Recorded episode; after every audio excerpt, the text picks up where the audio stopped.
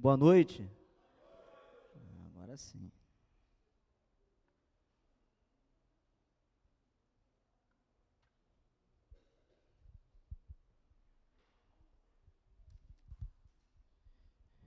Que a paz do nosso Deus seja sobre nós, amém? Pedir para você abrir a tua Bíblia no livro de Neemias.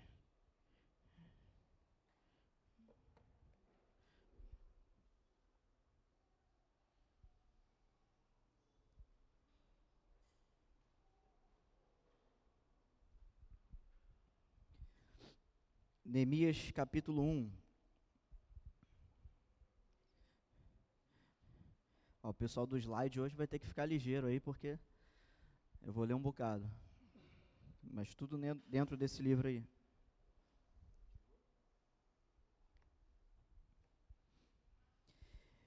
Neemias 1, verso 1. Sei que você já ficou de pé em um tempinho, mas só esses três primeiros versos aí eu vou te pedir para ficar de pé. E assim a gente inicia a exposição da palavra.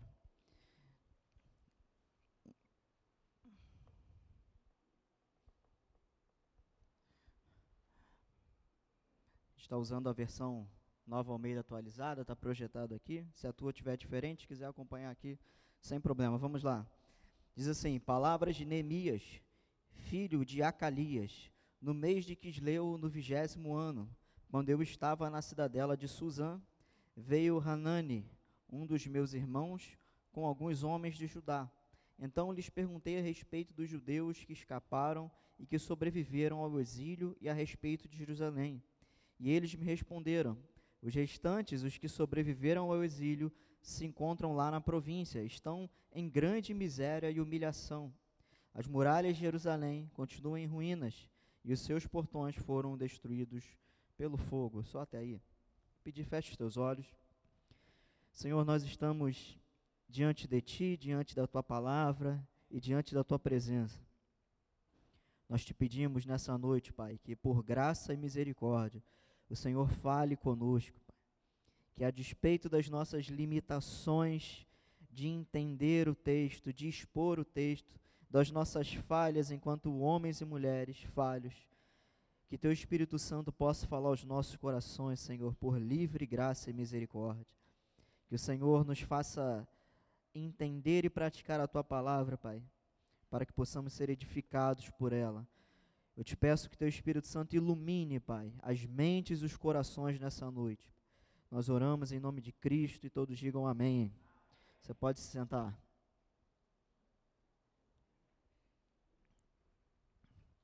Esse mês de setembro, como já foi falado a exaustão, mas eu quero Hoje, por ser o último domingo, último culto de setembro. É o último culto? Não, tem, tem quarta, né? Tem quarta. Mas o último domingo, esse mês de setembro que nós, desde o ano passado, nós pensamos para 2022, cada mês tratar de um tema. E esse de setembro nós escolhemos esse tema celebração. Por que é importante o, o povo de Deus, aqueles que servem a Deus, aprender a celebrar ou entender o que seja celebração? E eu trouxe aqui esse texto, embora o pastor Daniel, um tempo atrás, já tenha pregado nesse livro, e eu vou passar aqui mais ou menos pelo que ele falou, mas eu vou dar um outro, outro foco. Nós temos aqui um, um episódio muito interessante na história do povo de Deus. O povo de Israel, mais especificamente o povo de Judá, a parte sul ali do. Quando você lembra de Israel, aquele mapa, aquela tripinha ali, Israel é igual uma tripinha mesmo assim, né? Então, a parte de baixo ali do terreno que foi chamado de Reino de Judá, foi tomado pela Babilônia.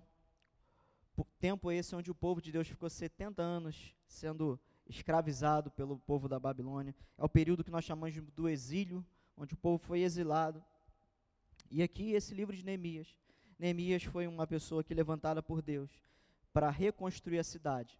Então, eu só estou passando essa linha do tempo para você entender esse texto, você vê que palavras de Neemias, filho de Acalias, no mês de Quisleu, nossa, você fala, caramba, o que, que isso quer dizer? São o nome das pessoas e o nome dos lugares, mas eu quero que você entenda aqui o pano de fundo da, da questão. Neemias, um judeu que estava morando na Pérsia, porque quando o povo de Israel foi exilado para a Babilônia, o Império Persa então cresceu, derrotou o Império Babilônio e libertou os judeus. muitos voltaram, outros continuaram é, a viver na Pérsia. Neemias foi um desses, continuou a viver ali na Pérsia. A Pérsia, para quem não sabe, é o Irã, e até os dias de hoje é considerado um dos povos que mais manteve a sua tradição é, dos antepassados. Então, Neemias estava lá vivendo na Pérsia e ele soube da situação de Jerusalém. Jerusalém, a cidade de Deus, a cidade que Deus ama, a única cidade na Bíblia que está eh, escrito que Deus ama. Falam aí que Deus é brasileiro, né? Que o Rio de Janeiro é, é uma cidade maravilhosa. Pode ser, mas a única cidade do mundo que Deus ama é Jerusalém, é o que a palavra fala. E Neemias, como um bom judeu, ele recebendo essa notícia de que a cidade, mesmo depois de ter sido liberta do domínio dos babilônios, ela estava destruída, porque eles pilharam, eles destruíram tudo. E as portas da cidade, o que, que são as portas da cidade? Não são as portas como a gente conhece, né? As cidades antigas tinham um pórtico grande, era aquela coisa de pedra grande, com aquele arco. Geralmente era assim. Quem já visitou, agora não, né? Mas eu ia falar aqui da minha minha cidade lá por um tempo, lá Belfor Roxo, tinha um pórtico assim, grande, com dois arcos, entrada saída. Aí o atual prefeito lá destruiu, fez um negócio mais abstrato, arte abstrata. Mas o que eu quero trazer para você, já viu os arcos da Lapa?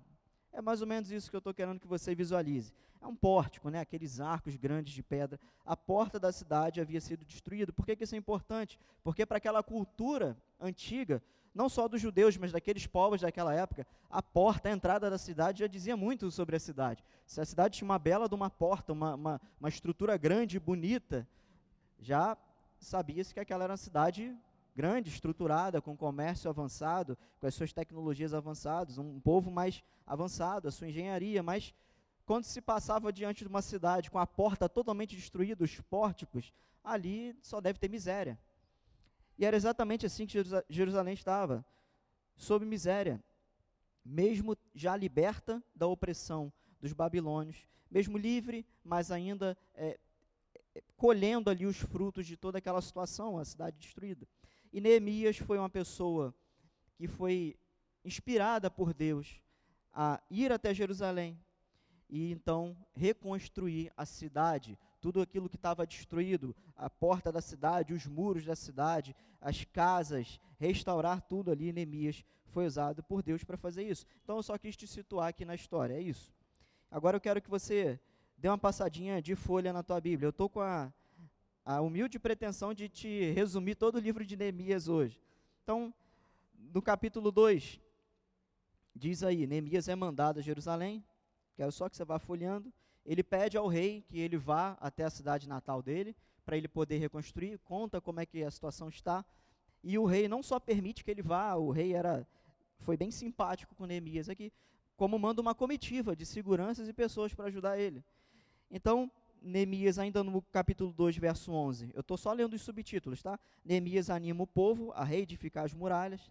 Capítulo 3, os que trabalham na reedificação das muralhas. Então, a gente tem aqui, eu estou avançando, claro, estou correndo. Neemias, ao saber de tudo, pede ao rei permissão. O rei fala: beleza, meu filho, pode ir lá, vou te ajudar. Mandou um pessoal com ele. E aqui nós temos, né, o Neemias reúne um pessoal lá em Jerusalém e anima o povo a reconstruir a cidade. Aqui no capítulo 3 fala um pouco dessa reconstrução.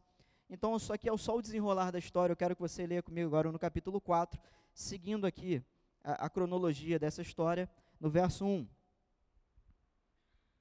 4, 1. Diz assim: Quando Sambalate ouviu que nós estávamos reconstruindo a muralha, ficou irado e indignado e começou a zombar dos judeus na presença de seus irmãos.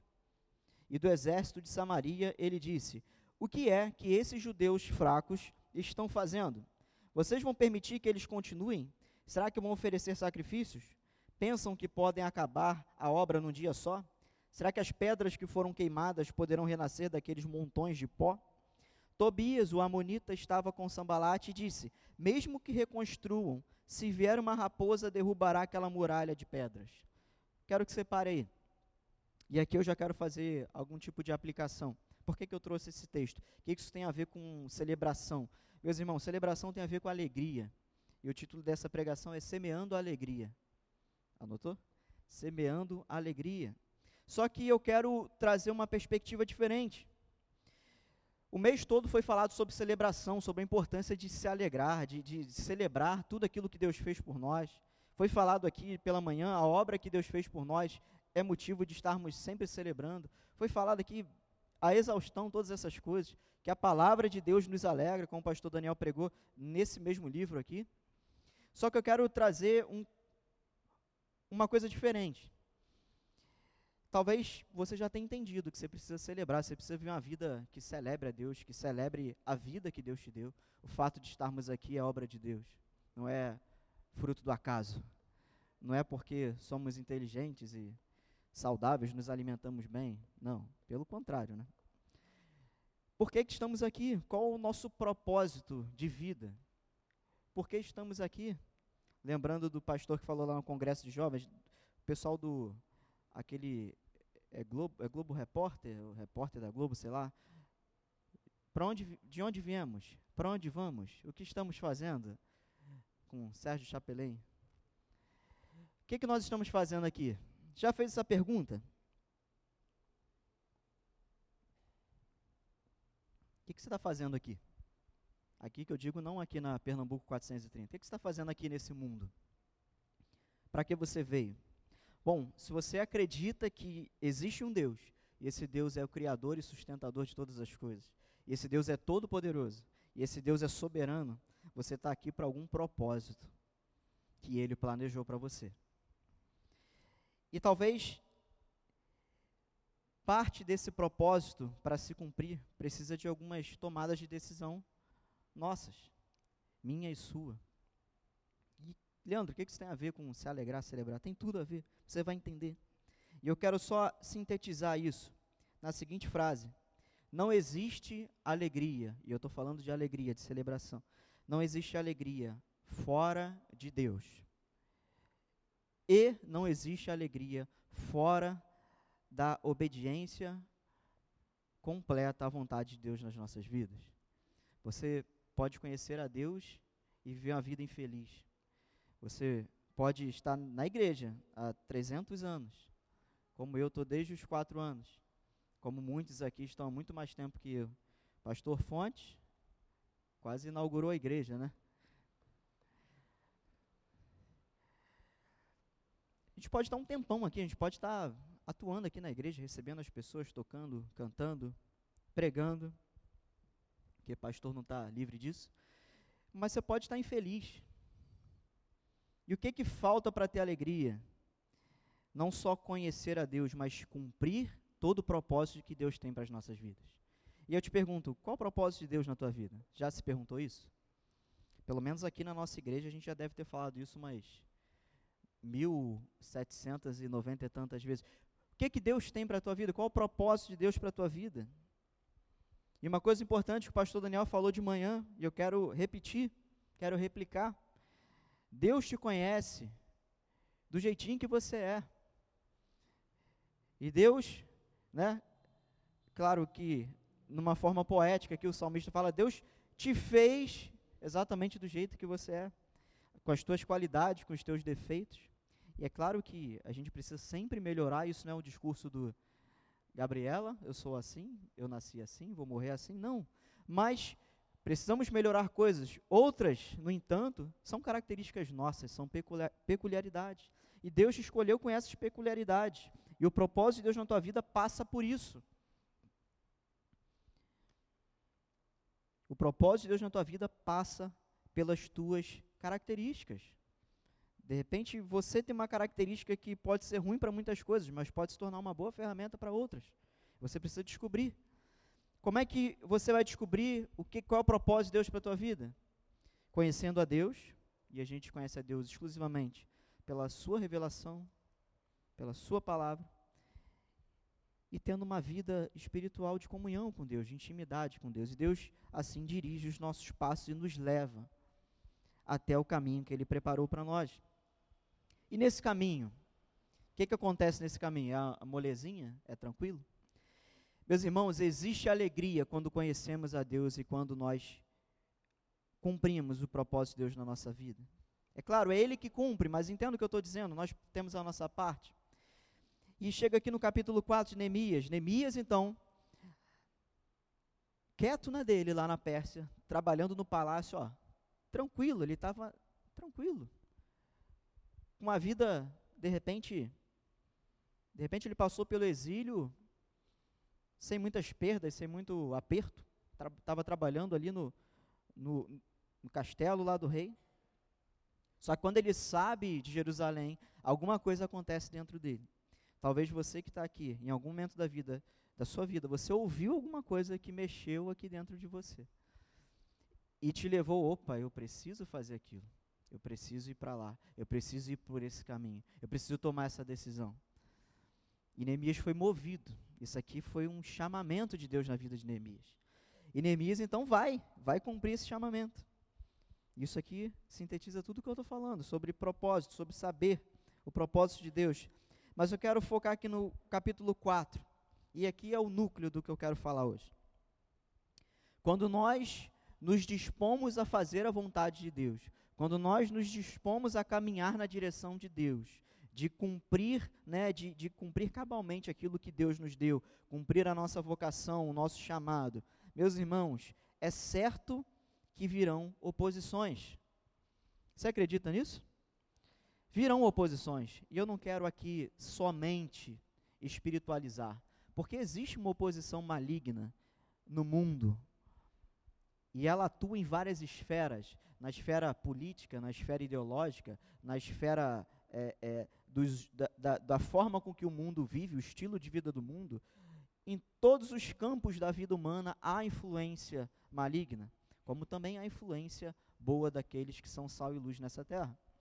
Mas eu não quero falar só sobre influências malignas, eu quero falar sobre outros tipos de oposições que às vezes acontecem, olha para cá, aqui dentro e aqui dentro. Talvez essas sejam as piores.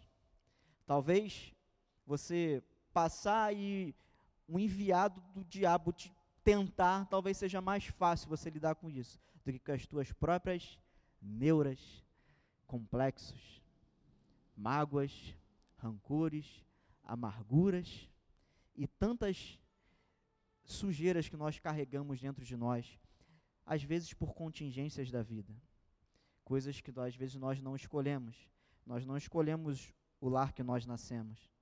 E às vezes o lar que nós nascemos planta coisas, sementes bem ruinzinhas dentro de nós. E às vezes, depois de velho, a gente ainda tem que ficar ainda aparando essas, esses raminhos, senão eles vão crescendo. E aqui no capítulo 4, Neemias passa por isso. Esse camarada aqui, ó, Sambalate, nome bonito, né? Você que vai ter filho aí, quiser adotar um animalzinho também, ó, Sambalate. Quem é esse Sambalate? Ele era um dos governadores da, da Samaria. Samaria, você sabe que é o pedaço norte de Israel. Então, Neemias está no sul, em Judá, e o povo do norte, que é o povo da Samaria, eles tinham uma certa rixa com o povo do sul. Você lembra disso quando Jesus está lá naquele poço e pede a, a mulher a, a água, água para beber, né? E ela era da Samaria. E ali tem um. Opa, o que, que esse judeu está falando comigo? Eu sou da Samaria, rapaz. Está achando o quê? A gente não se dá. É Flamengo e Vasco. É Samaria e Judá. No caso, Judá é o Flamengo e Samaria. Ó, Vascaíno se manifestando. Não é não, Roger? Judá ali, é a nação amada. Mas, brincadeiras à parte, esse camarada que odiava os judeus por questões ali sociais, políticas, históricas, geográficas, ele se levanta e fala: o que esses judeus fracos estão fazendo? Essa é a primeira coisa que os opositores fazem: tentar diminuir a nossa força. E pense, eu estou sendo bem subjetivo e bem alegórico, e, e, é o objetivo dessa palavra. E você deve estar tá aí, e se você não está, passe a fazer agora. Quais são os teus opositores? E aí? Não precisa me falar, não. Quais são os teus opositores? Quais são as coisas que passam na tua cabeça? Uma personalidade forte? Um pavio curto? sequelas, talvez, de uma vida pregressa, uma vida emocional abalada, machucada, ferida. Esses são os nossos opositores, tá? Então, esses nossos opositores, a primeira coisa que eles fazem é tentar nos dizer: Você é fraco. O que, que você está tentando fazer? Você foi, tomou essa decisão, você ouviu esse chamado de Deus, você está lá fazendo aquilo que Deus te impulsionou a fazer, mas, cara, você é fraco. Depois, Sambalate, junto com outros opositores, sempre são, são vários, né? E provavelmente você tem vários aí dentro de você, eu tenho vários aqui a legião de oposição dentro da gente. Vocês vão permitir que eles continuem e um fala para o outro. Aí a amargura vira para o rancor e fala: aí, rancor, tu vai deixar esse cara continuar? E aí vem o rancor fala para o pavio curto: aí, pavio. Aí ele aí, ó. Vamos fazer alguma coisa. Será que vão oferecer sacrifícios? Por quê? Porque oferecer sacrifício era parte do rito cultico do povo judeu era a parte religiosa.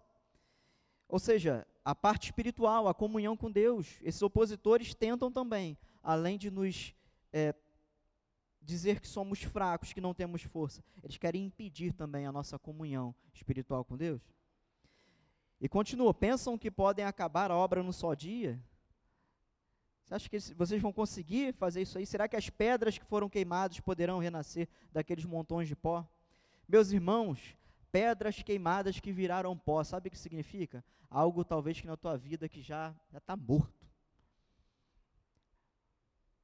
Restos de planos, restos, cinzas de sonhos, de decisões que você vou fazer isso aqui. Não, você não vê mais chance, sabe? Alguma coisa na tua vida que você não vê mais chance. Está morto. É pó, pedra que virou pó. Como é que o pó vai voltar a ser pedra? E essas coisas que passam pela tua cabeça te dizem: não tem mais jeito, acabou, morreu, virou pó. E pó é algo que quando a brisa bate, e pó de pedra, para quem não sabe, é cimento, tá? Cimento, bateu um ventinho desse aqui, ó, voou. Ou seja, restos de coisas que uma simples brisa espalha.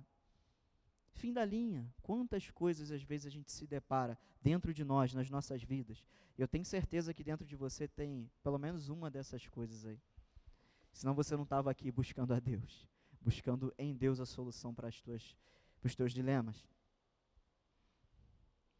Será que um pozinho desse, algo que morreu, chegou ao fim, pode voltar, pode renascer?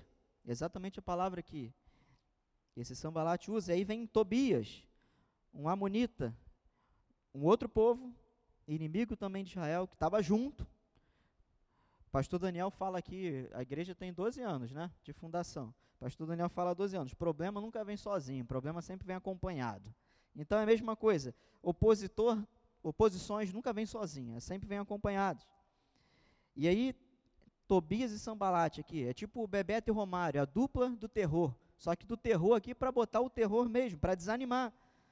Ele ainda diz: "Ah, mesmo que reconstruam. Esse Tobias aqui é meio. Sambalate é mais durão, né? E já era. O Tobias ainda fala: ah, mesmo que reconstruam, se conseguir fazer alguma coisa, se você conseguir dar um jeitinho aí nisso aí que você está tentando resolver na tua vida, se vier uma raposa derrubará aquela muralha de pedra. Você imagina uma raposa derrubando a muralha de pedra? Raposa porque era um animal comum daquela região, né? Vamos pensar aqui, vamos a brasileirar aqui. Vai passar um cachorrinho caramelo aqui. Aí abanando o rabo, bateu na muralha, a muralha desabou. Alguém já viu isso na vida? Ou seja, a oposição querendo diminuir, querendo paralisar a obra de Neemias. Esse aqui é o primeiro ponto. Você vai lidar com oposições e você tem opositores dentro de você. E esses são os piores. Não é, diminuindo as influências malignas que existem. Existem, existem muitas, mas a pior guerra é contra nós mesmos, meus irmãos. Essa é a pior guerra. E aquela carga que nós carregamos da vida que nós tivemos, da nossa criação, das nossas experiências, e a gente se depara aqui. Deus nos pega na curva, nos encontra no caminho da nossa vida, nos traz para o povo dele, nos chama de filhos, e cá estamos, ainda cheios de coisas ainda para consertar, para melhorar e para para serem transformadas por Deus. Amém? Você está aí? Estou vendo uns bocejos aí, eu vou ter que falar mais alto. Mas vamos lá, capítulo 6.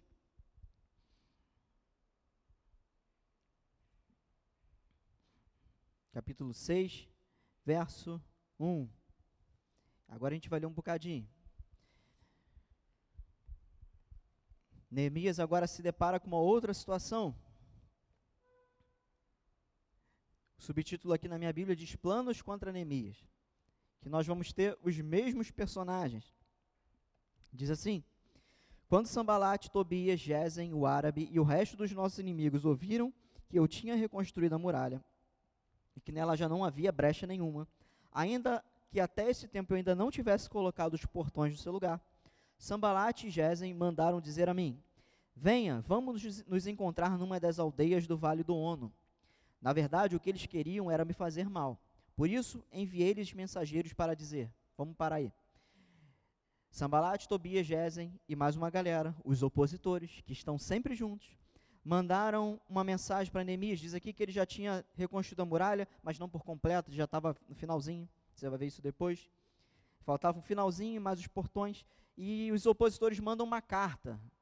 Vão lá, mandam um, um direct lá, um, MSN lá para o Neemias, só para trazer para a nossa época aí, a galera mais velhinha. Uma mensagem dizendo, ó, vamos, vamos nos encontrar ali na, na praça ali, ó, Rio Grande do Norte ali, que, é que a gente quer resolver um negócio contigo aqui. Primeira lição que fica aqui para gente. Não dê ouvidos aos teus opositores. Beleza? Não dê ouvido aos teus opositores. Isso tudo que eles falaram no verso 4, agora que eles começaram a agir.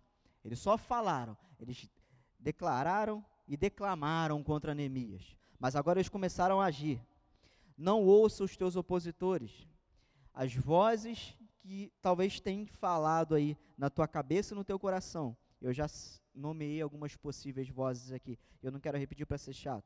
Mas todo, todo esse, esse bando de opositor que tem aí dentro de você, não os ouça. E a segunda lição, não se encontre com eles. É o que Neemias fala. Verso 3: Por isso enviei-lhes mensageiros para dizer: Neemias, além de não os ouvir, não foi ter com eles. Neemias poderia ter, ter ido lá e falar assim: Ó, é o seguinte, vocês me deixam em paz que eu vou continuar o que eu estou fazendo e nada que vocês falem aí vai me parar, beleza? E das costas, né?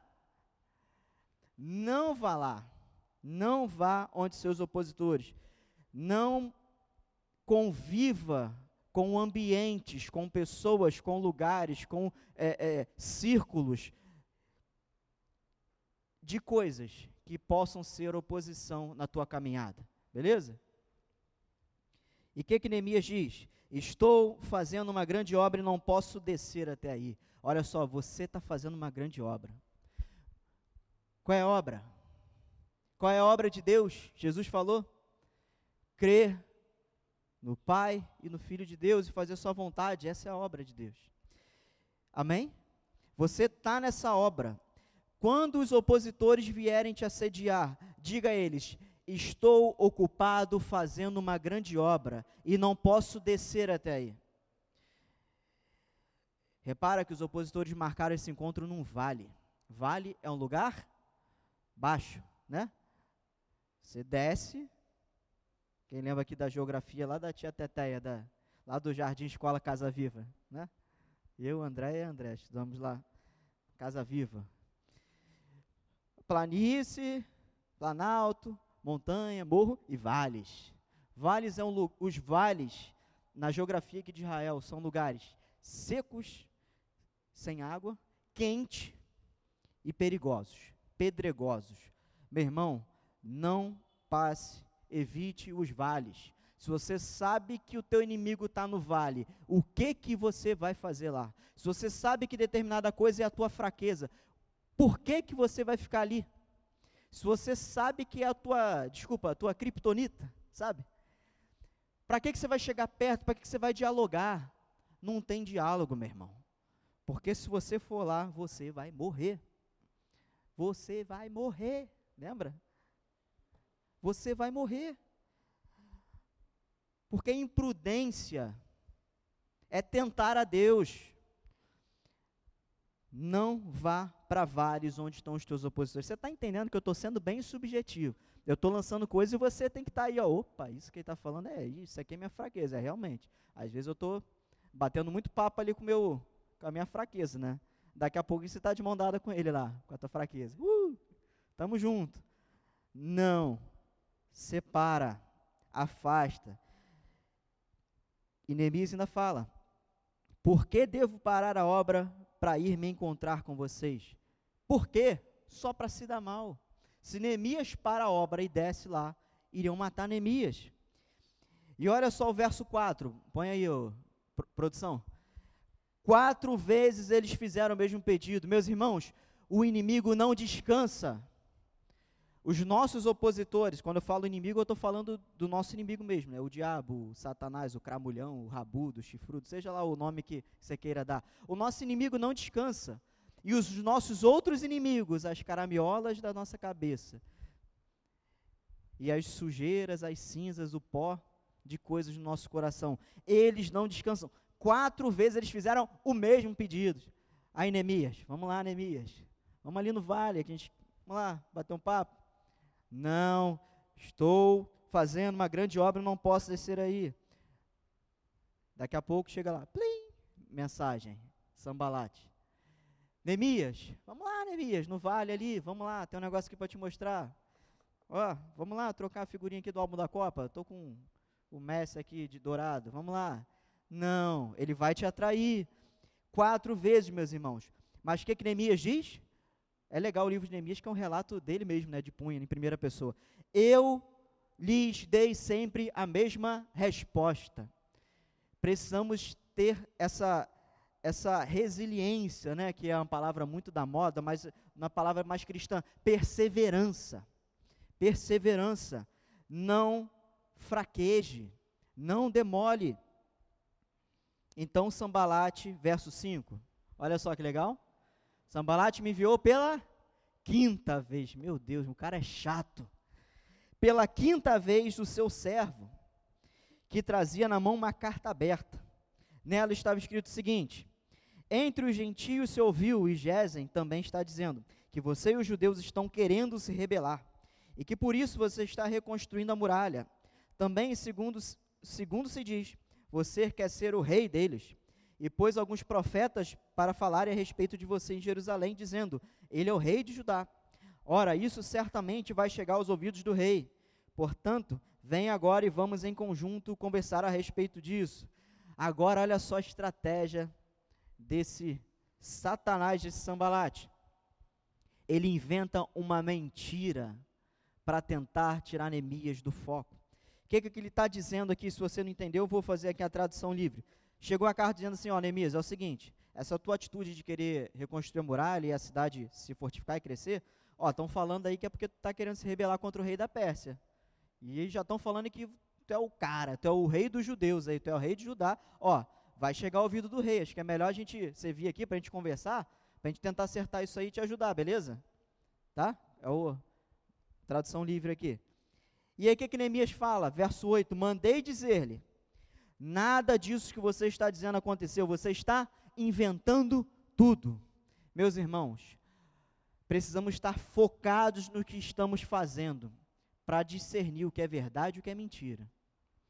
Neemias sabia muito bem quem ele era, e ele sabia o que Deus tinha mandado ele fazer.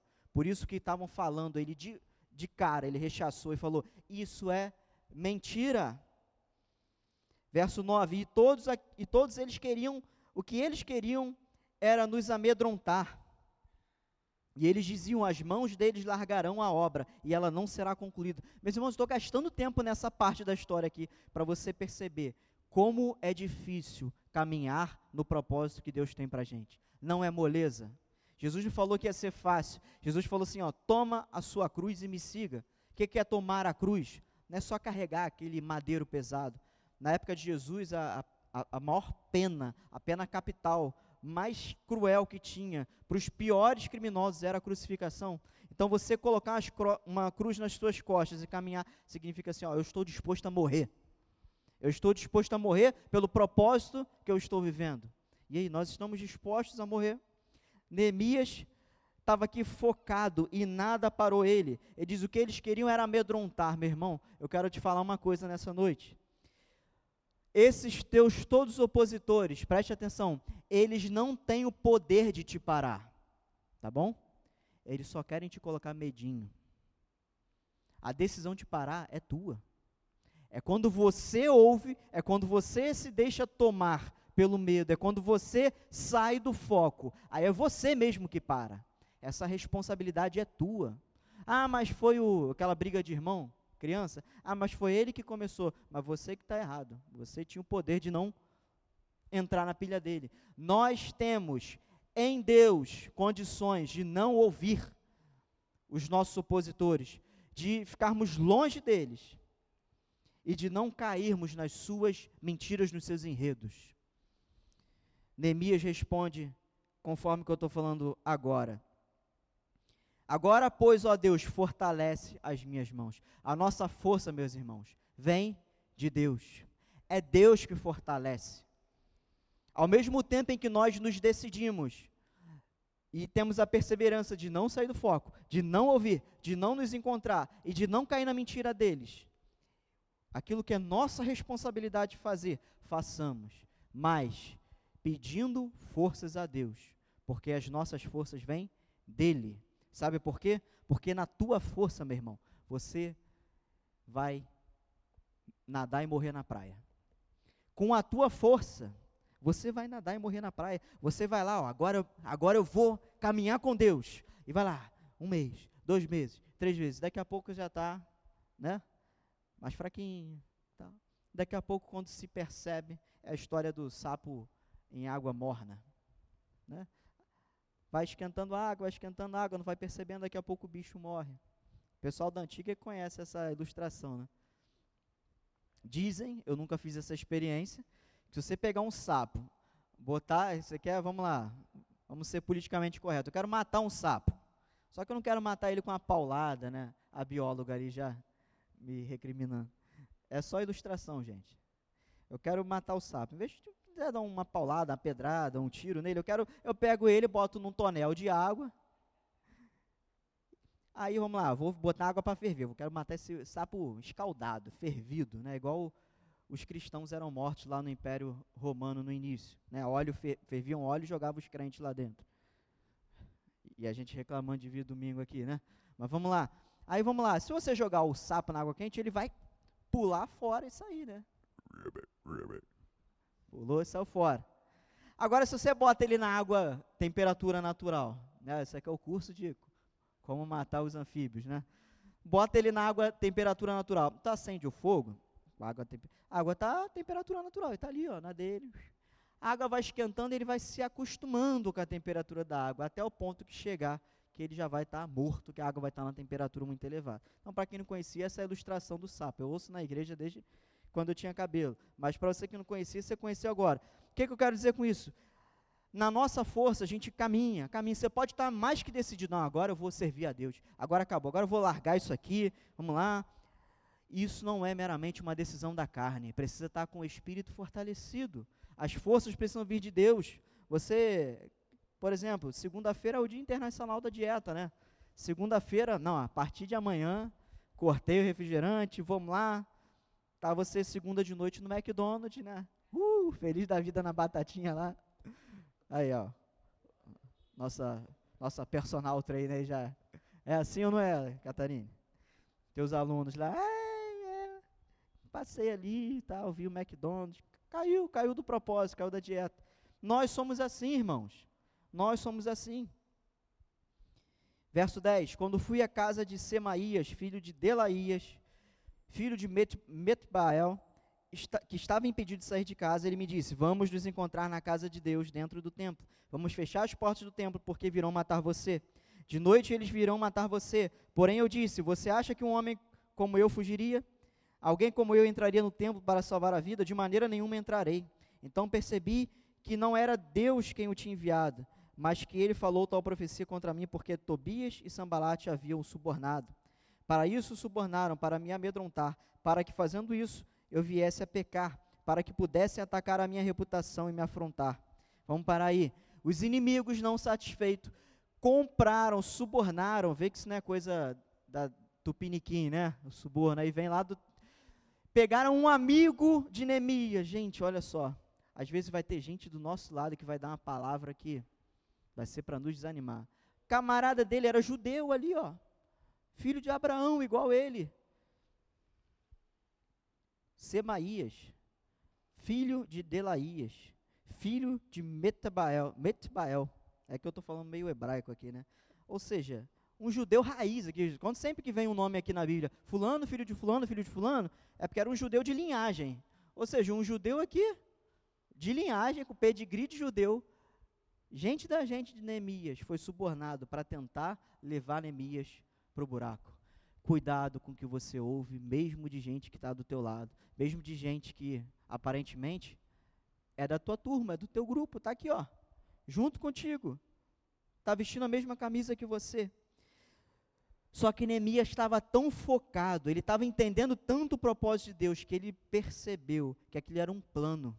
Porque se ele fosse, pô, vamos entrar no templo, fecha a porta, que a gente se esconde lá, que eles vão te matar, nada, eles deviam estar lá dentro esperando. Ia levar para a cilada. Verso 14. Lembra-te, meu Deus, de Tobias de Sambalate, segundo as coisas que fizeram, e também da profetisa Noádia e dos outros profetas que quiseram me amedrontar. Você vê aqui que aqui Neemias traz novos personagens, ó, uma profetisa, Noádia, outros profetas. Gente, tinha profetas e profetas e pessoas e gente. Olha a quantidade de gente que tinha contra Neemias. Era Neemias contra todo mundo. E aquele, a, a galerinha ali de Neemias, os que estavam firmes com ele, era uma minoria. E aqui eu quero parafrasear pastor Daniel, um com Deus é maioria. Talvez você tenha muitas frentes de batalha, muitas situações para lidar na tua vida, muitos complexos para resolver, muitas, muitos traumas para lidar, muitas feridas para curar, mas você com Deus é maior do que tudo isso. Porque a força que vem de Deus nos faz superar todas essas coisas. Eu quero caminhar para o encerramento, passando aqui por alguns capítulos. Capítulo 8, verso 16.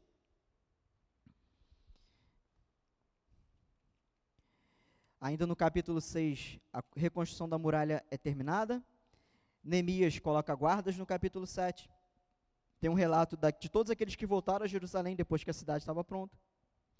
Há uma contribuição para o templo aqui, contribuição que eu digo é financeira. E aqui no capítulo 8, Esdras lê o livro da lei diante de todo o povo, lê o Pentateuco.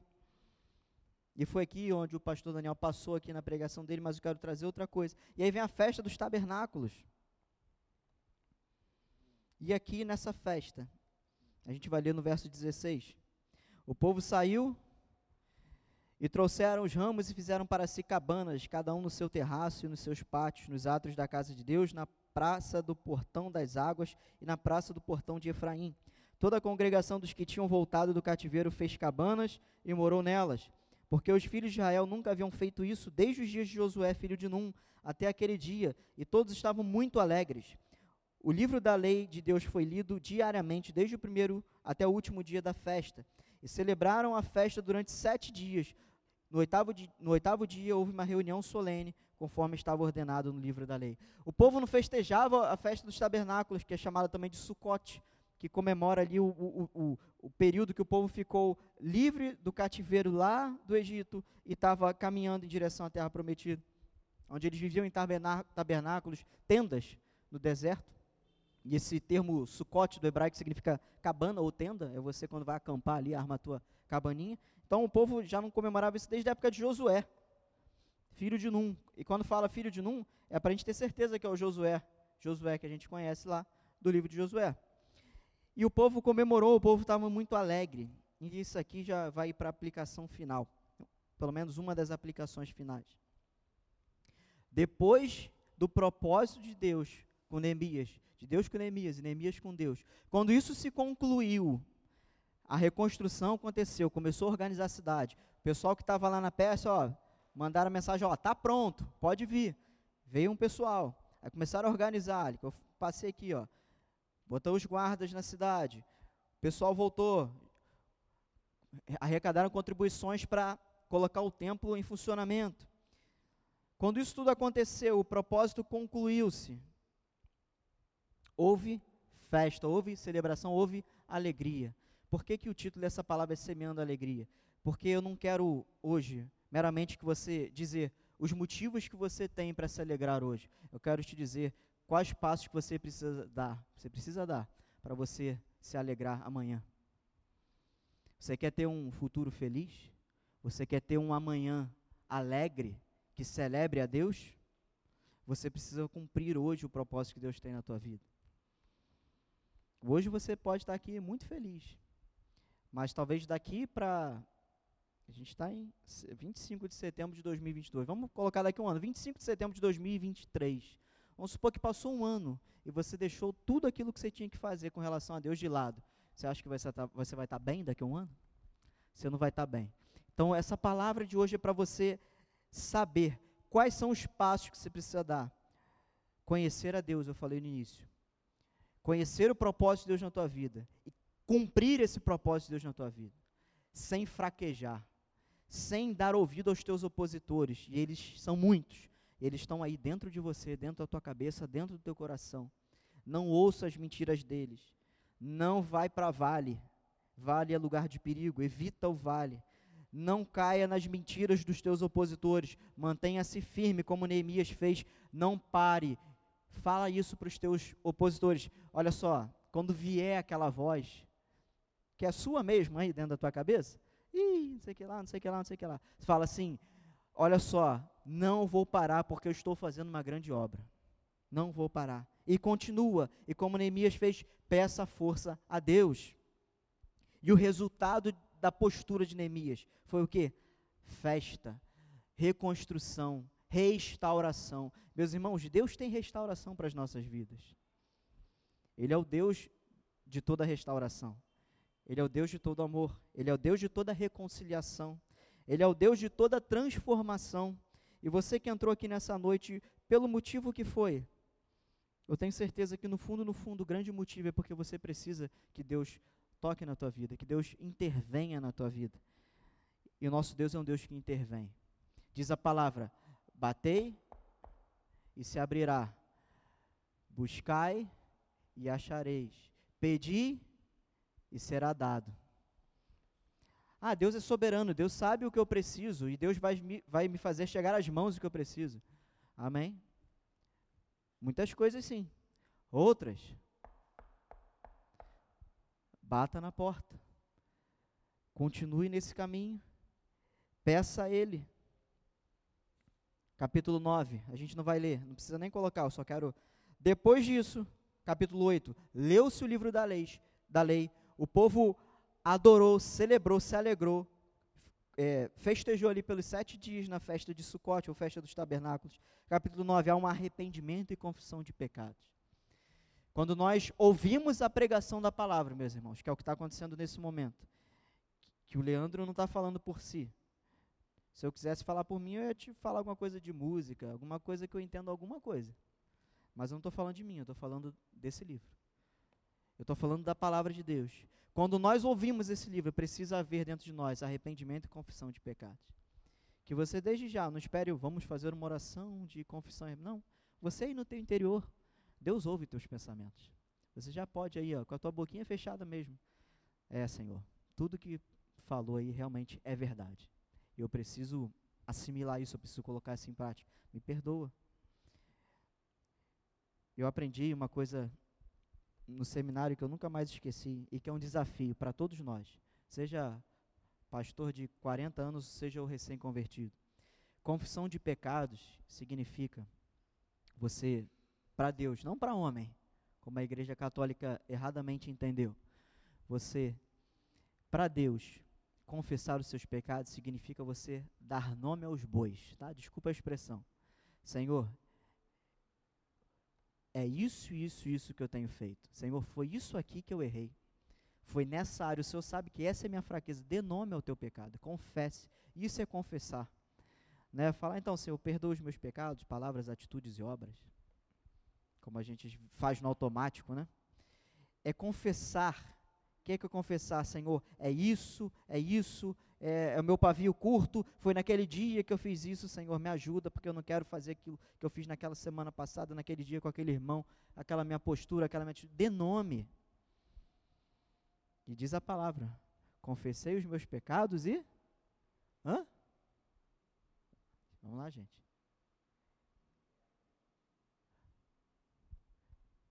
Ninguém pegou, não? Não lembra disso, não? Gente.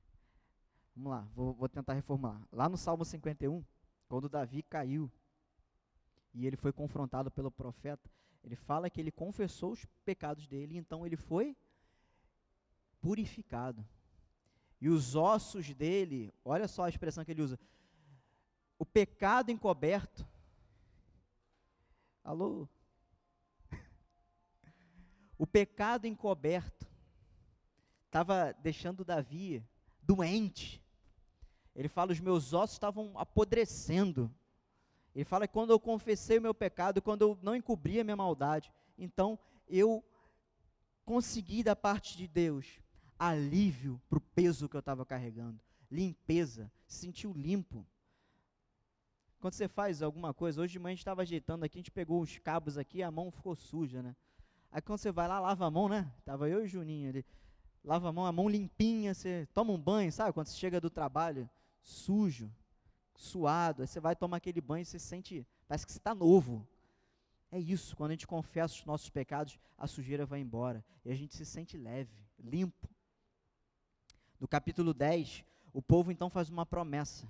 Está escrito aqui na minha Bíblia: o povo promete guardar a lei. O que é, guardar? Peguei aqui, ó, guardei minha Bíblia. Não. Cumprir Guardar é cumprir. O povo então faz um pacto com Deus, faz uma promessa com Deus. Eles prometem guardar a lei. E aí no capítulo 11, a relação dos que ficaram morando em Jerusalém, os que ficaram morando nas cidades de Judá, os residentes nas aldeias, capítulo 12, os sacerdotes que vieram para Jerusalém, ou seja, a, a parte espiritual começou a ser também reorganizada porque lembra que os sacerdotes aqui, eles eram os responsáveis pela saúde espiritual do povo. Hoje todos nós somos sacerdotes, diz o Novo Testamento. Na antiga aliança, homens eram escolhidos para serem é, mediadores entre o povo e Deus. Aí veio Jesus, que é o sumo sacerdote, e rasgou o véu de alto a baixo. Todos nós temos livre acesso a Deus agora. E Pedro fala que ele nos fez reis e sacerdotes para o seu louvor nação, nação santa, povo eleito. Ou seja, começa a organizar a vida espiritual de Judá. Quando nós cumprimos esse propósito de Deus, a nossa vida espiritual começa a tomar forma, organização. E aqui eu quero encerrar no verso 27 do capítulo 12. A gente ainda tem o capítulo 13, onde Neemias faz mais, faz mais alguns relatos e conclui o, o seu livro, seu escrito. Mas aqui no verso 27 do capítulo 12. Seria talvez o, o ponto final aqui de todos os passos que o povo deu, é, guiado por Neemias.